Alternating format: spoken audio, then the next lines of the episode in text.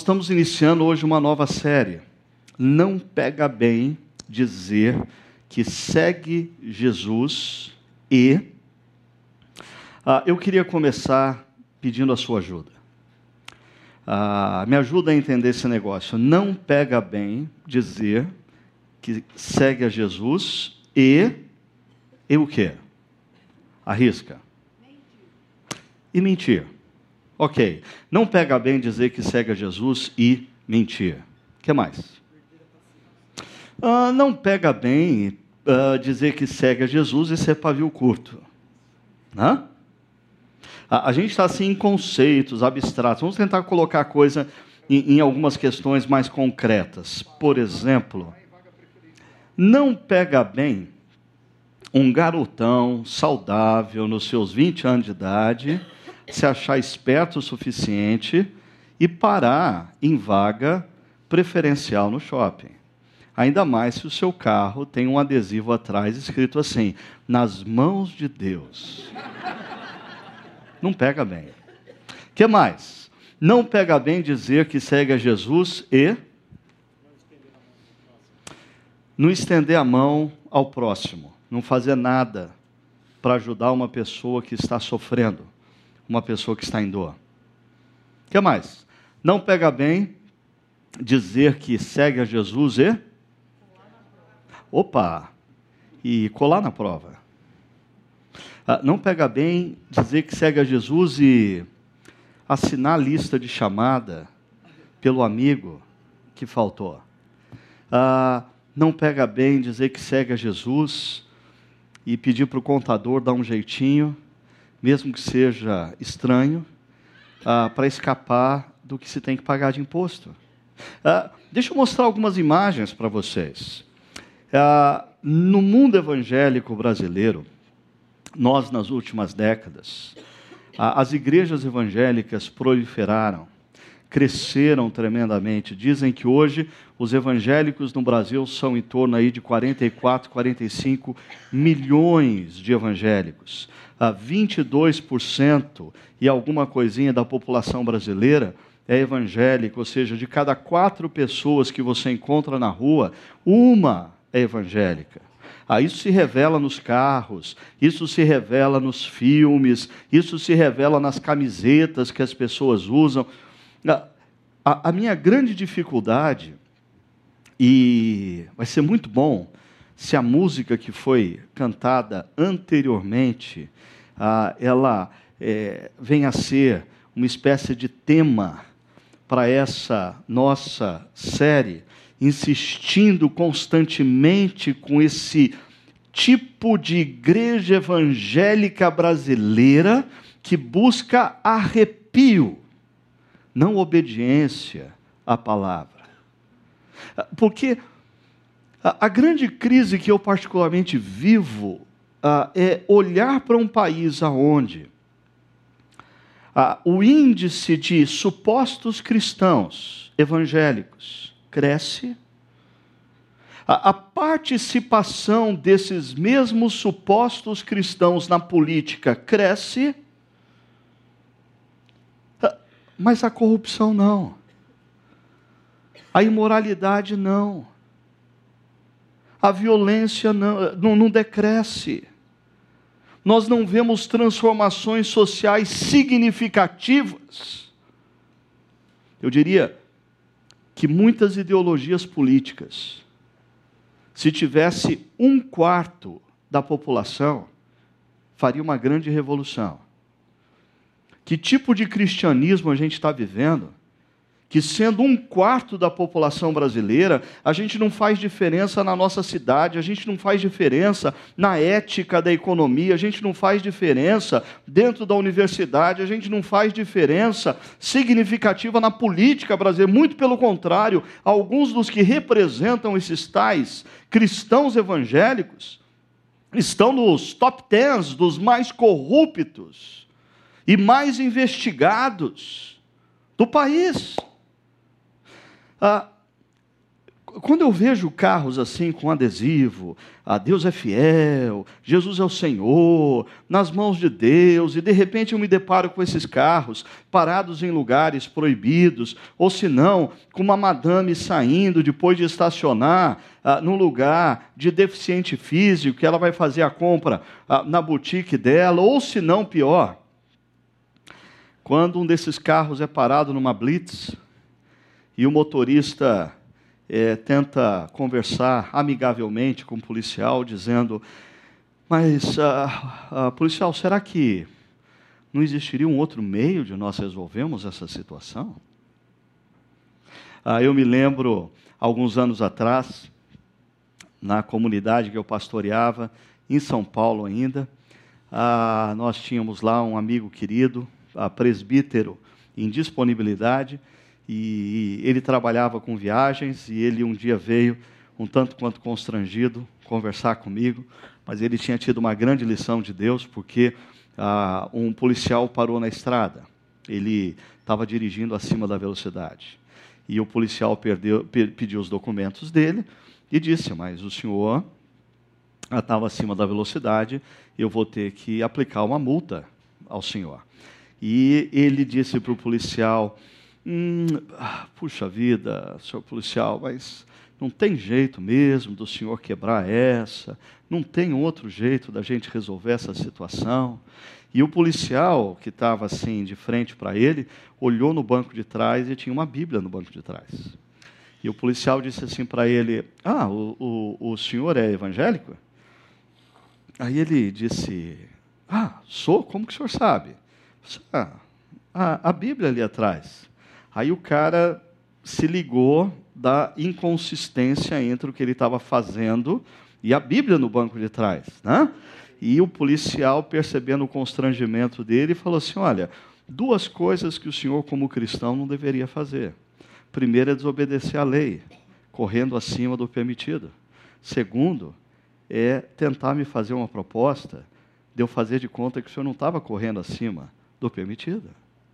Não pega bem dizer que segue Jesus e fazer coisa desse tipo. Olha, não pega bem esse tipo de relacionamento. Pode parecer tão óbvio o que eu vou dizer, ou deveria ser tão óbvio, mas eu queria dizer uma coisa. Você, homem, casado, noivo, namorado, comprometido com uma outra mulher, não pega bem você dizer que é seguidor de Jesus e ter um outro relacionamento. Não pega. Ah, não pega bem nem sequer você dar bandeira para uma outra pessoa. Por sinal, não pega bem nem você fazer gracinha por uma outra mulher. Não pega bem nem você sequer insinuar. Ah, mas você também, mulher, casada, noiva, namorada. Deixa eu dizer uma coisa para você muito séria. Não pega bem você se dizer seguidora de Jesus e não ser fiel ao seu parceiro. Ah, ou talvez não parecer fiel ao seu parceiro. Porque tem mulheres que são fiéis, mas não parecem. E, e para quem se diz discípulo de Jesus, não pega bem. Ah, você quer ver um espaço onde esse negócio se revela grandemente? Ah, é esse mundo cibernético ah, chamado, virtual, chamado Facebook. Quanta inconsistência você acha no Facebook? De gente que é 100% Jesus mas compartilha onde estava essa madrugada. É 100% Jesus e compartilha uma foto com os amigos numa festa que foi ontem, ah, e assim, os olhos da pessoa, ah, ah, não é que a foto foi mal tirada, está meio turvo mesmo. Né?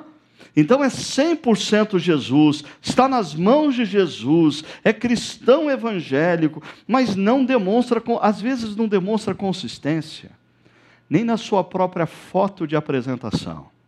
Quantas vezes você se depara com umas irmãzinhas fazendo uns selfies para foto de capa do Face, como essa? Ah, eu queria que você reparasse em um detalhe, assim, a puxadinha na camisa, né? A puxadinha na camisa. Porque ah, se, se você, mulher, não percebeu ainda, assim, o decote é tudo no Facebook. O decote é tudo. E tem umas irmãzinhas assim que.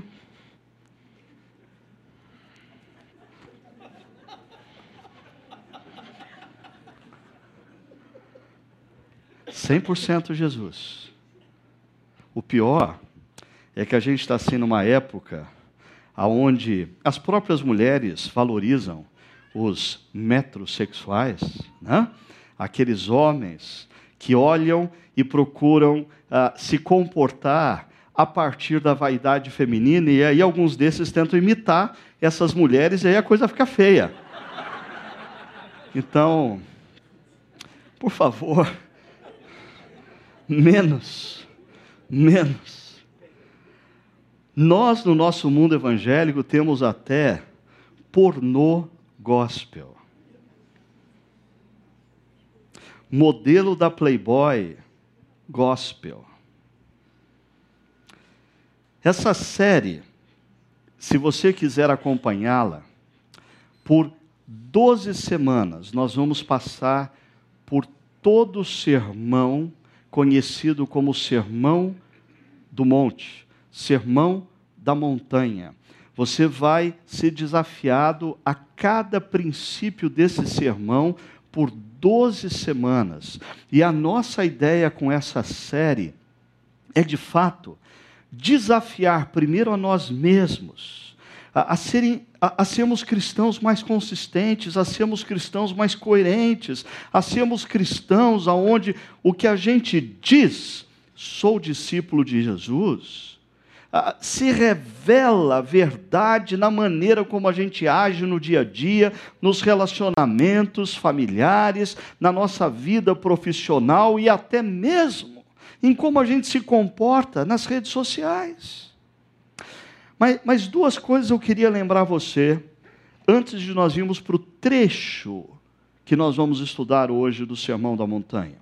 Ao ler o Sermão do Monte, jamais se esqueça que, primeiro, tudo começa com a expressão quão felizes são, ou as chamadas bem-aventuranças, que nós já estudamos, se não me engano, o ano passado, numa série aqui na nossa comunidade.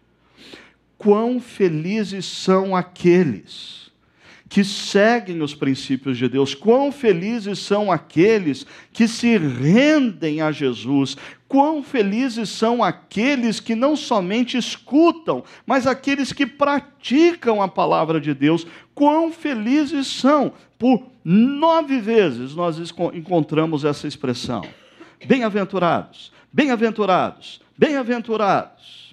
Interessante, isso nos remete ao Antigo Testamento, quando, lá em Deuteronômio capítulo 4, verso 39, ah, Moisés chama o povo hebreu, antes do povo hebreu, depois daquela peregrinação por 40 anos, antes do povo hebreu adentrar na terra de Canaã, Moisés diz o seguinte para esse povo: olha só, reconheçam isso hoje e ponham no coração que o Senhor é Deus, em cima nos céus embaixo na terra, não há nenhum outro. Não há outro Deus. E ainda ele diz: obedeçam aos seus decretos e mandamentos que hoje lhes ordeno. Ah, perceba essa frase: para que tudo vá bem com vocês e com seus descendentes. Os princípios e os valores dados por Deus a nós, homens e mulheres, os princípios e valores dados pelo Criador para todo ser humano, não são princípios e valores que nos roubam o prazer da vida, nos roubam a liberdade, nos roubam a autonomia. Não! Os princípios e os valores dados por Deus, eles nos foram dados para que tudo nos vá bem. Você quer construir um relacionamento afetivo, conjugal, feliz? Construa a partir dos princípios e valores de Deus. Você quer ter uma vida aonde você vai se realizar como pessoa? Siga os princípios e os valores de Deus. Deus não nos deu princípios e valores para estragar o nosso prazer. Deus nos deu princípios e valores para que tudo nos vá bem. É justamente o contrário. Quando a gente se acha esperto o suficiente, quando a gente acha que Deus está meio ultrapassado no que ele pensa, e a gente resolve improvisar, a gente resolve dizer assim: Deus, nessa área o senhor vai me desculpar, mas nessa área eu vou do meu jeito. Nessa área eu vou fazer o que eu quero. Nessa área eu vou fazer, eu vou ser autônomo. Ah, perceba que essa é a essência do erro cometido pelos nossos primeiros pais o desejo de ser autônomo. E aí, você pode perceber na sua vida que, na grande maioria das vezes, quando você se encontra no momento em que a sua vida está assim um nó, complicou geral, e você começa a tentar tirar aquele nó, você vai perceber que esse nó teve um começo lá atrás, em algum momento da sua vida, você se achou mais esperto do que o Deus Criador. Você achou que o seu caminho era melhor do que o dele. E deu no que deu. Olha o que diz o Salmo capítulo 1. Como é feliz. A, a, a expressão hebraica, mas é a mesma expressão ah, de Mateus capítulo 5 das bem-aventuranças. Quão felizes são! Como é feliz aquele que não segue o conselho dos ímpios, que não imita a conduta dos pecadores, nem nas redes sociais, nem se assenta na roda dos zombadores. Antes, a sua satisfação está na lei de Deus, e nessa lei ele medita de dia e de noite. Olha o que acontece. É, ele é como árvore plantada à beira de águas correntes, dá fruto no tempo certo, suas folhas não murcham, tudo o que ele faz prospera. Promessa.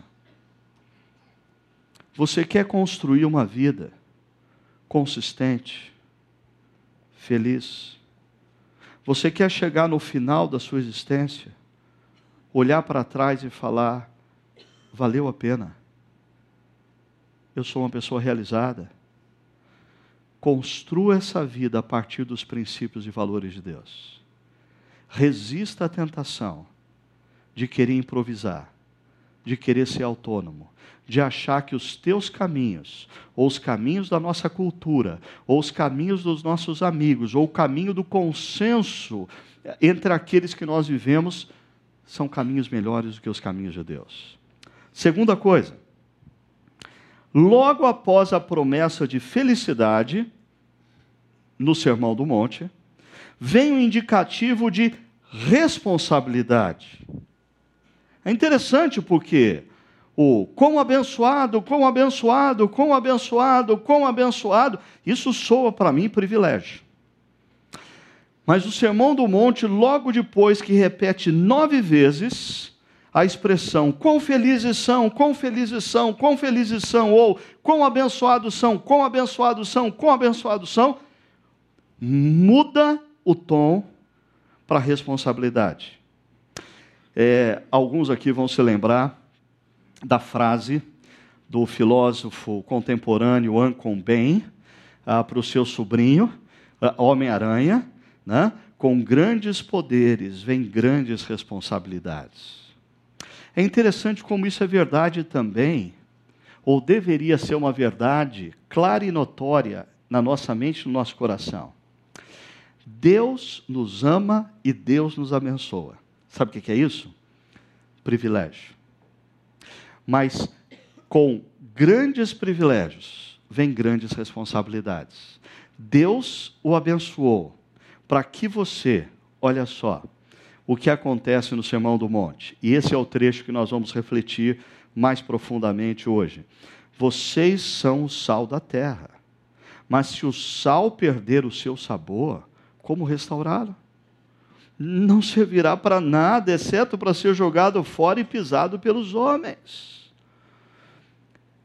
Discípulos de Jesus, vocês são a luz do mundo a luz do mundo nos negócios, a luz do mundo na política, a luz do mundo na sociedade, a luz do mundo nas redes sociais. Vocês são a luz do mundo. Não se pode esconder uma cidade construída sobre um monte.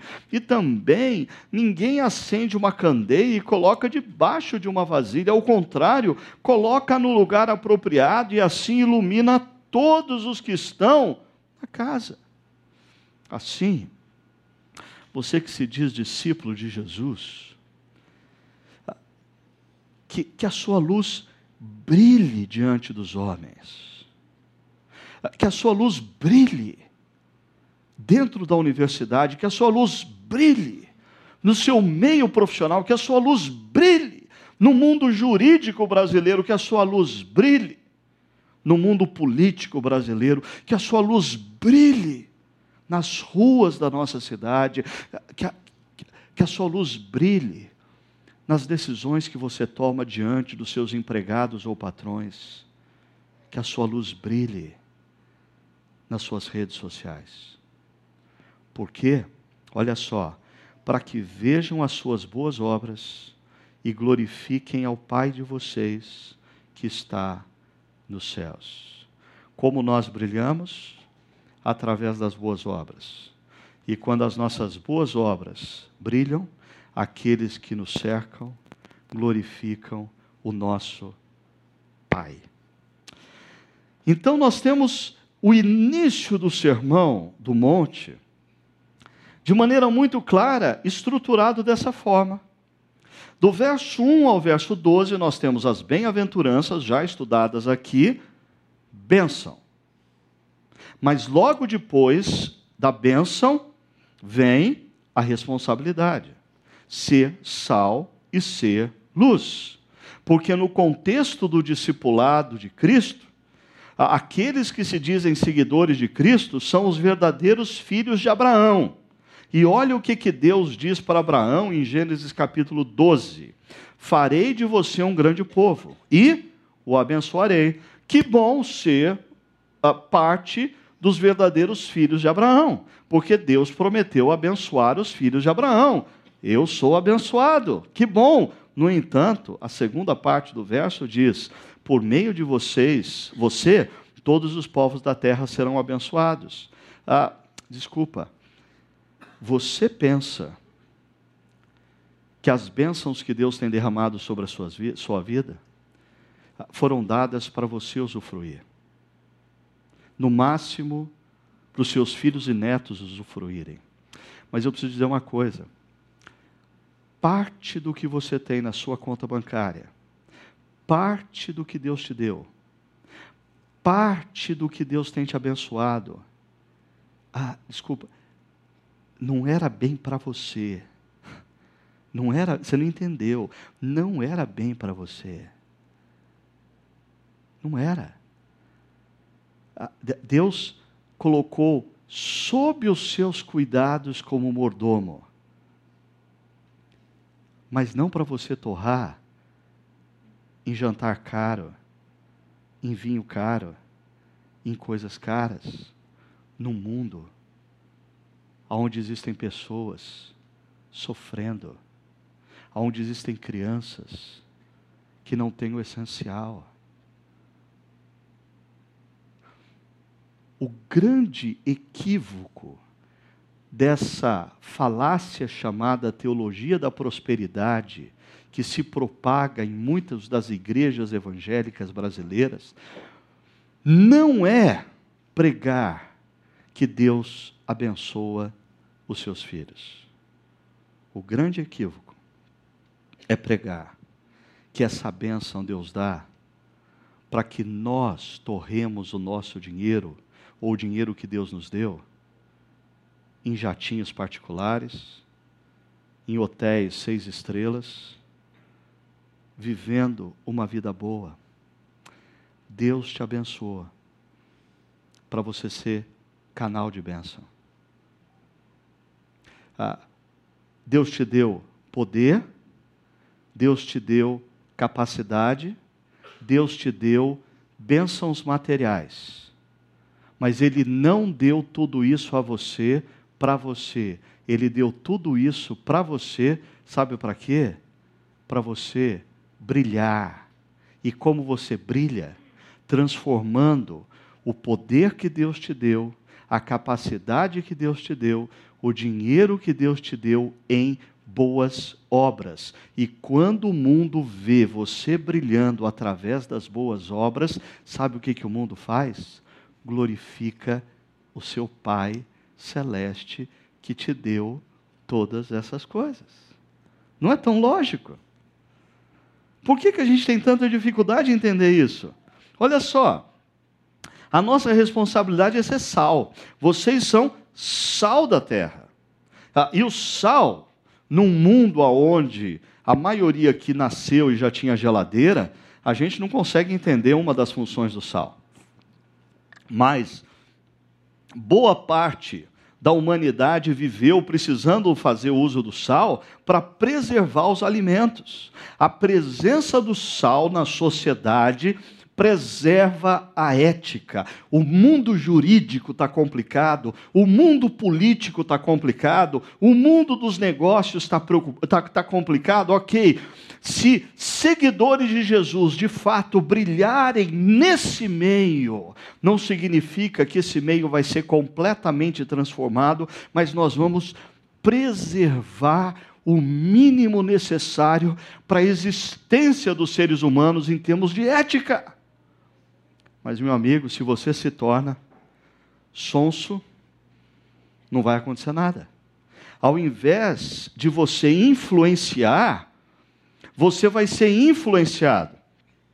Você vai virar o que na minha juventude os preletores que falavam para jovens chamava de crente chuchu. Já ouviu essa expressão?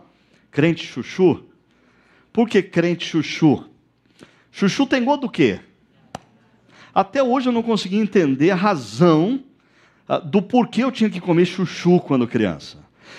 É verdade que assim, a minha avó, que esse ano completa 100 anos, ela fazia um chuchu refogado com ovo e uma pimentinha do reino. Hum, dá água na boca só de lembrar. Só que tem um problema. O chuchu tinha gosto de ovo e pimenta do reino. Assim são alguns cristãos. Eles vivem na sociedade, eles se dizem seguidores de Jesus, mas quando eles entram nos tribunais, eles agem como os outros. Quando eles entram nos hospitais como médicos, eles agem igualzinho os outros. Quando eles entram numa empresa para negociar, eles agem igualzinho os outros. Eles, eles absorvem a cultura ao invés de influenciar a cultura, e é por isso que nesse país as igrejas evangélicas crescem e a ética não muda. O país não é transformado. Porque o que está se propagando por aí é um evangelho sem o compromisso de de fato ser sal da terra e luz do mundo. Ah, o texto também nos fala da luz. Vocês são luz no mundo. E a luz ilumina, a luz orienta. Ah, ah, nós vivemos num mundo iluminado demais. E tudo que é demais perde o seu valor. Então a gente começa a a não perceber a importância da luz. Mas quando você está num ambiente completamente escuro por algum tempo, e você ah, perde a noção de espaço, ah, e alguém acende uma minúscula luz num canto, você começa a perceber o poder da luz no meio das trevas. A luz orienta. Quantos navegadores em alto mar, quando enxergavam um farol, sabiam que ali existia um porto seguro, aquele é o caminho. E como não deixar de lembrar daqueles homens que vieram do Oriente e viram uma estrela, a estrela que é a luz, e a estrela os conduziu até o Deus Criador dos céus e da terra que havia entrado na história. A luz orienta. Quando você vive a ética do reino, quando você decide reconhecer que todas as bênçãos que Deus tem te dado, Ele não deu para você, Ele deu para você administrar. E o que Ele quer que você faça com todas as bênçãos é que você gere boas obras com isso. E quando você gera boas obras, você brilha. E quando você brilha, o seu Pai Celeste é glorificado. Isso é diferente de ser opaco, de não fazer diferença nenhuma. Mas deixa eu mostrar para vocês um vídeo que, apesar de não ser feito no Brasil, apesar da música não ser brasileira, ele revela grandemente o tipo de espiritualidade supostamente cristã que esses quarenta e tantos milhões de evangélicos brasileiros vivem hoje. É um vídeo que mostra um cara feliz, porque Deus me abençoou. Quão felizes são, quão felizes são, quão felizes são. Ele tem uma vida uh, muito boa, mas ele não faz diferença nenhuma no mundo em que ele vive. Por quê? Porque ele não assumiu o compromisso de ser sal da terra e luz do mundo. Dá uma olhada nesse vídeo, por favor.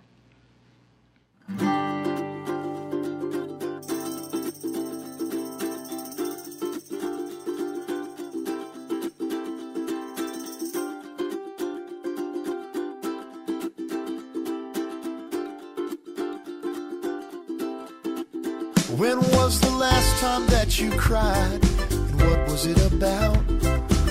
They tears of joy? Were they tears of doubt? It's bigger than we'll ever know. From the furthest star to the center of our souls.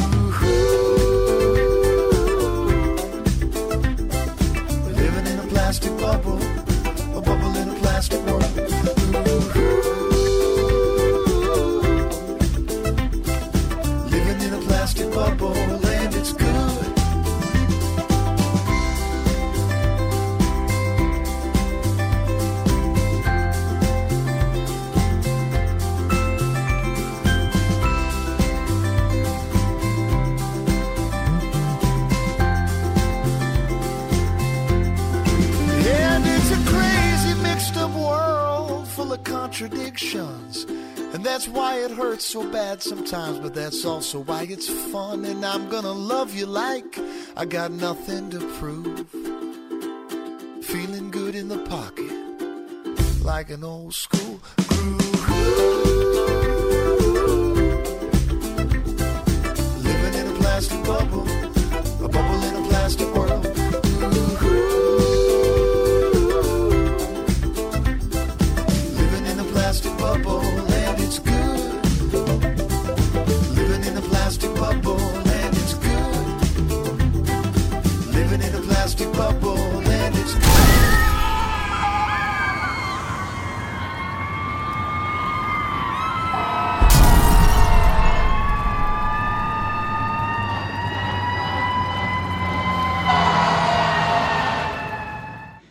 E quando tragédias como essa acontecem, esses cristãos que não são nem sal da terra, nem luz do mundo, eles dizem: Ah, mas Jesus já previu isso mesmo, ele disse que seria assim nos últimos dias. Então, refugiados na Síria, ah, os últimos dias, aleluia, Jesus está voltando. crianças morrendo no mar Mediterrâneo. Aleluia! Maranata, vem Jesus. Crianças se prostituindo nas cidades brasileiras. Que coisa absurda, esse final dos tempos. Ah, nada penetra nessa bolha. Porque esse cristão fez uma uma interpretação equivocada da bênção de Deus. Ele acha que Deus o abençoou para ele usufruir das bênçãos. Ele não percebeu que Deus o abençoou para que ele fosse um mordomo dessas bênçãos e ele abençoasse aqueles que o cercam. A frase é clara e ela insiste, olha as três últimas linhas, para que vejam suas boas obras e glorifiquem ao Pai de vocês que está nos céus. E aí muda a história. Aí muda a história. E existem duas dimensões desse exercício do ser sal e de ser luz. Existe a dimensão individual. E a dimensão individual, eu venho aqui dando alguns exemplos, e na série anterior nós tivemos vídeos fantásticos, por exemplo, daquele uh, diretor daquela penitenciária nos Estados Unidos que uh, decidiu ser sal e luz e transformou aquela penitenciária. Ou daquele pastor negro que decidiu adotar crianças e decidiu começar a mudar o esquema burocrático da adoção das crianças nos Estados Unidos, e de repente eu conheci na cidade de Phoenix um reflexo desse movimento criado por esse pastor, aonde Phoenix, capital do Arizona, no estado do Arizona, nesse exato instante, não existe uma criança sequer disponível para adoção. Porque não existe uma criança sequer sem lar. Isso teve início com uma pessoa. Uma pessoa. Ah, mas eu não quero que o nosso. Ah, ah, às vezes o nosso cristianismo ele se torna um tanto quanto individual. E eu queria uh, sugerir para vocês que nós precisamos também ser sal e ser luz numa dimensão comunitária. Deixa eu dar um exemplo para você. Uh, uma igreja na cidade de Troy, Michigan, resolveu ser sal e luz para uma tribo ou um povo na Etiópia. Eles descobriram que existia um povo na Etiópia aonde a taxa de mortalidade entre as crianças era altíssima, a expectativa de vida entre homens e mulheres não passava de 35 anos de idade, e a razão disso era basicamente uma: eles não tinham água limpa para beber. Eles andavam duas milhas todo dia para pegar água e pegavam água suja contaminada, o que multiplicava as enfermidades, as doenças entre eles. O que essa igreja resolveu fazer? Existe uma famosa maratona na cidade de Detroit, a Maratona de Detroit. Em 2012, eles resolveram lançar uma campanha. Eles resolveram desafiar as pessoas da igreja a correrem a maratona. Ah, e quem não pudesse correr ia fazer o seguinte: ia pagar ah, por milha que cada membro da igreja corresse. Já pensou que divertido assim? Você falar assim, ah, eu, eu, eu pago ah, para o Alexandre Sanvito correr 10 milhas. Se ele correr 10 milhas, está aí a minha doação. Ah, e é claro, a, a, as milhas mais caras lá era do pastor. Né? Todo mundo queria ver o pastor correndo 40 milhas. Né? Agora, a questão é: todo esse dinheiro era arrecadado com propósito: furar poços artesianos na Etiópia e abençoar um povo que estava morrendo. Consequência disso, veja só, eles lançaram o projeto uh, Hope Water e criaram camisetas, e criaram um time, e entraram na, na, na, maratona de Detroit. Aí em 2012, 300 pessoas da igreja correram e eles levantaram 350 mil dólares nessa corrida. Aí, em 2013, 1.400 pessoas da igreja entraram e, e, eles arrecadaram um milhão de dólares nessa corrida. E, em 2014, 1.600 pessoas da igreja entraram e correram ah, e eles levantaram 750 mil ah, dólares e, com tudo isso, 120 poços artesianos foram perfurados, sendo que para cada poço, duas mil pessoas podiam agora beber água limpa, saudável. Ah, eles não precisavam mais andar duas milhas para pegar água suja. Os bebês não morriam mais. Homens e mulheres viviam mais. Ah, igrejas começaram a ser plantadas do lado do poço porque as pessoas vinham pegar a água para beber e descobriam a água da vida, quem havia perfurado o poço. Porque quando a gente usa as bênçãos que Deus nos dá para boas obras, quem é glorificado é o nosso Pai celeste. Dá uma olhada nesse vídeo, veja o que aconteceu na maratona no ano passado, a maratona de Detroit.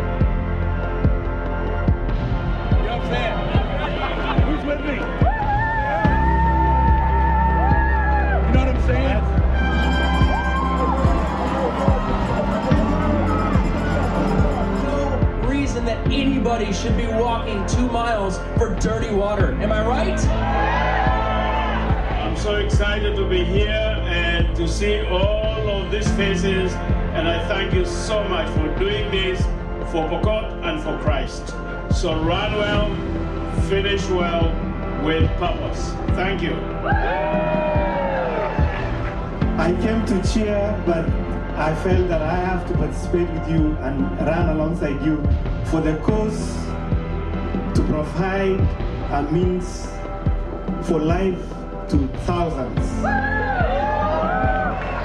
When you're out there and it gets a little tough, what is it that you're thinking about? I'm thinking about how far the Polcott have to get up, how early they have to get up, how far they have to walk to get something that is so accessible to us that I have in my hand right here. It's like I will not stop. I cannot quit. They are dying. They have no water. We're, we're saving lives. See the Hope Water. I mean, the crew out there cheering us on made all the difference. Thinking about the Polcott, thinking about everything that they go through, um, just push me, kept pushing me through. We're so lucky. We're so blessed and there's so many people that need us. This is our third time, third time with Hope Water, and um, you know, three weeks ago I was diagnosed with breast cancer, and I had a first chemo treatment. I've had surgery in the last two weeks, and I wasn't going to let that stop me. There are people that need us. The Pocahontas need us. I have a job to do here, and while I'm here, I'm going to do that job.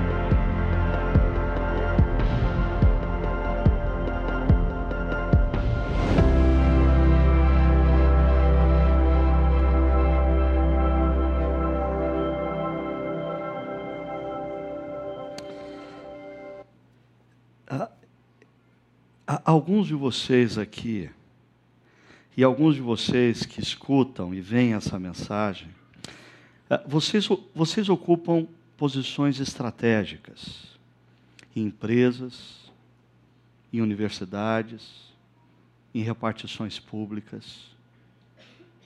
Como profissionais autônomos, vocês têm inúmeros contatos ah, e quando vocês decidem individualmente ser sal e ser luz, ah, vocês cumprem o desejo do coração do Pai.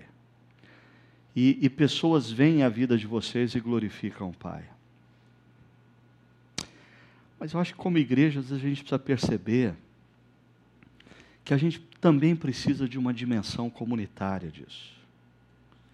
A gente precisa fazer coisas juntos porque se a gente fizer juntos, o impacto é maior. E se a gente fizer juntos, mais gente vai perceber as boas obras e vai glorificar o Pai nos céus. Ah, o que aconteceu ah, em Detroit, redes de televisão ah, vieram para saber o que estava acontecendo, porque grande parte dos corredores tinha uma camisa azul chamada com o slogan Hope for Water. Eles, eles ouviram falar uma história louca, que aquelas pessoas estavam correndo para dar água para um povo que eles nunca viram na vida, lá da Etiópia. A gente vive uma vida tão mesquinha, tão ensimesmada. Se não bastasse a gente ficar usando as bênçãos que Deus nos deu para nós mesmos e não sentirmos culpa por isso, a gente nunca tem tempo para se envolver com os que sofrem. E parece que às vezes Deus usa situações de sofrimento na vida de outros para nos despertar e para nos mobilizar. Essa semana eu comecei a pensar nessa pergunta. Uma igreja na cidade de Campinas, Brasil, se resolver ser sal e luz, o que ela pode fazer? E uma das coisas que falou muito alto no meu coração foi a situação do pequeno Nicolas. Não sei quantos aqui conhecem. Nicolas é filho do Sauro e da Dani. O Sauro e a Dani foram enviados pela nossa igreja dois anos atrás para a cidade de Amparo para plantarem uma igreja. há um mês atrás, o nosso conselho decidiu que é hora da gente trazer o Sauro e a Dani de volta eles vão abortar o projeto lá, a gente vai trazê-los de volta aqui para o nosso meio, a gente vai apoiá-los, a gente vai cuidar direitinho deles, a gente vai suportá-los financeiramente por uma razão. Ah, o Nicolas está lutando contra a leucemia, e nesse exato momento a leucemia está ganhando. E a gente quer virar esse jogo. Ah, mas uma das coisas que se faz necessário, além da oração, para a gente virar esse jogo, é que o Nicolas encontre ah, alguém compatível para doar a medula óssea. E talvez você já tenha escutado falar, assim, quão complicado é esse negócio de achar essa compatibilidade. E quão é pequeno o número de pessoas que se registraram como doadores de medula óssea. Ah, e aí, então, ah, pela, pela, pelo Facebook, algumas pessoas da igreja falaram: eu vou, eu vou me tornar um doador. Ah, e aí, algumas pessoas começaram a se deparar com uma burocracia que, que não faz sentido num órgão, num espaço que, que, que, deveria estar aberto para facilitar, flexibilizar, para que o maior número de pessoas de possíveis de pessoas se tornassem doadores de medula óssea. Ah, eu tive num jantar em casa, eu vi a Lígia, minha filha, ah, ouvindo da minha esposa, ah, você tem que ir lá no Hemocentro ah, das sete e meia da manhã a uma e meia da tarde para fazer esse registro. E ela disse, mas mãe, como que eu vou fazer isso? Eu saio seis e meia da manhã para ir para o cursinho e volto sete horas da noite para casa. Eles não têm um horário para pessoas que não trabalham, ou para pessoas que trabalham, para pessoas que estudam. Ah, eles não têm outro horário. Ah, e aí eu cheguei aqui e botei a Renata, minha secretária, falei, querida, come, começa a ligar para todo mundo. A gente tem que mudar essa situação. Tem que existir uma unidade móvel que talvez a gente possa colocar aqui no estacionamento da nossa comunidade.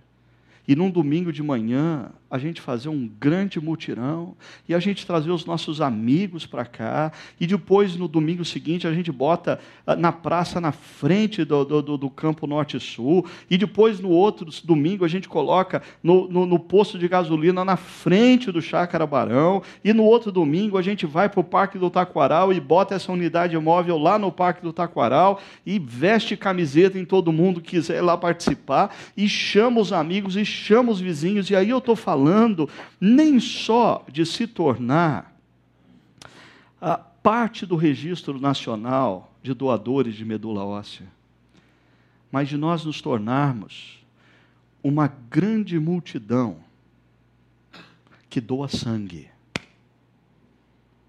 Que doa sangue. O meu sangue, eu não devia estar falando isso em público. É raro. Todo mundo quer. O problema é que eu só posso ter do meu próprio sangue. Mas o meu, todo, absolutamente todo mundo quer. Sabe qual é o maior, maior problema para eu doar sangue regularmente? A complexidade e a burocracia. Mas se uma vez por mês nós tivermos uma unidade móvel parada aqui, eu não vou ter dificuldade nenhuma, nenhuma de chegar 15 minutos antes e falar: eu quero doar sangue todo mês. E você? Você já pensou uma campanha assim? Chácara Primavera, uma comunidade que dá sangue pela cidade. Uma comunidade que dá sangue pela cidade. Quem sabe no verso de um cartão como esse a gente poderia colocar assim: Damos sangue para a cidade, porque ele deu o seu sangue por nós. Só assim. E deixar as pessoas pensarem. Ele deu sangue por nós. A, a, a, o que a gente está fazendo é reação ao amor que a gente recebeu. E aí, eu fiquei pensando: o que, que aconteceria se através de uma unidade móvel no domingo de manhã, em Barão Geral, da nossa igreja se mobilizasse e essa campanha fosse feita através dessa unidade em outros domingos, em outras regiões da cidade, aqui no Paineiras, lá na Norte Sul. Mas eu queria que você sonhasse comigo. E se, e se essa mobilização toda ah, gerasse, ah, por exemplo, através da internet, outros pastores, outros líderes, outras pessoas de outras regiões desse país, ouvindo essa mensagem, viralizasse isso e dissesse: a nossa igreja também vai fazer isso. A, a nossa igreja também vai dar sangue pela cidade. Porque Ele deu o seu sangue por nós. A nossa igreja também vai se tornar parte do cadastro de doadores de medula óssea. E uma grande e silenciosa revolução começasse a acontecer nessa área no Brasil, através daqueles que se dizem discípulos de Cristo. Agora, você já imaginou se através dessa mobilização o Nicolas fosse curado e a sua história se tornasse um livro ou um filme? Todos nós gostamos de assistir esses filmes que mostram um problema, pessoas se mobilizando e um grande milagre acontecendo. A gente chora diante da tela. Mas quantos de nós estamos dispostos de sair da comodidade para ser instrumento desse milagre? As coisas acontecem quando a gente decide ter atitude. A história não muda por causa das nossas boas intenções. A história muda quando a gente decide agir. Agir. Eu não estou dizendo que só existe esse meio de nós, como comunidade, sermos sal da terra e luz do mundo nessa cidade. Ah, eu, eu só estou sugerindo um possível caminho para a gente agir. A, a minha secretária falou assim: Pastor, vai ser complicado, porque ah, eu falei com a assistente social lá da, da, do Hemocentro Campinas e ela disse que assim essa unidade móvel existe, mas a unidade móvel ela de sábado vai para regiões vizinhas e de domingo não trabalha. Eu falei, meu Deus, a gente tem que resolver esse negócio, porque a gente não está falando de pessoas que ah, precisam um pouquinho do nosso sangue, ou precisam um pouquinho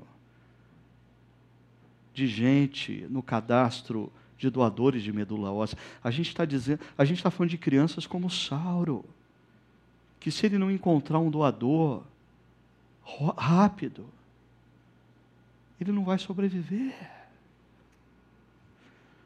Não dá para a gente esbarrar na burocracia. A gente tem que romper com isso. E na quinta-feira à tarde, eu estava num dos grupos, dos meus grupos de discipulado, e eu compartilhei sobre essa situação, e de repente eu levantei os olhos e eu percebi que eu estava diante ah, de um médico, do presidente da diaconia da nossa comunidade e do vice-prefeito da nossa cidade. E eles disseram: Pastor, pode contar conosco. A gente vai fazer de tudo para transformar essa ideia num movimento. A gente vai fazer a nossa parte. A gente vai bater nas portas certas. A gente vai, a, a gente vai virar esse jogo. Às vezes Deus nos coloca o sofrimento de uma criança, o sofrimento de um casal de amigos, para a gente perceber quão opaco e quão sonso é o nosso cristianismo. E aí Deus usa essa situação para a gente fazer diferença. Eu queria convidar você para nesse instante você fechar os seus olhos. Enquanto a nossa equipe sobe aqui para nos ministrar, eu queria que você tivesse uma pergunta diante de Deus incessantemente nesse momento, por favor, não não perca esse momento. Pergunte para Deus: Senhor, Senhor, o que eu posso fazer para ser sal e luz nessa cidade? O que eu posso fazer para que com as minhas boas obras, homens e mulheres dessa cidade te glorifiquem?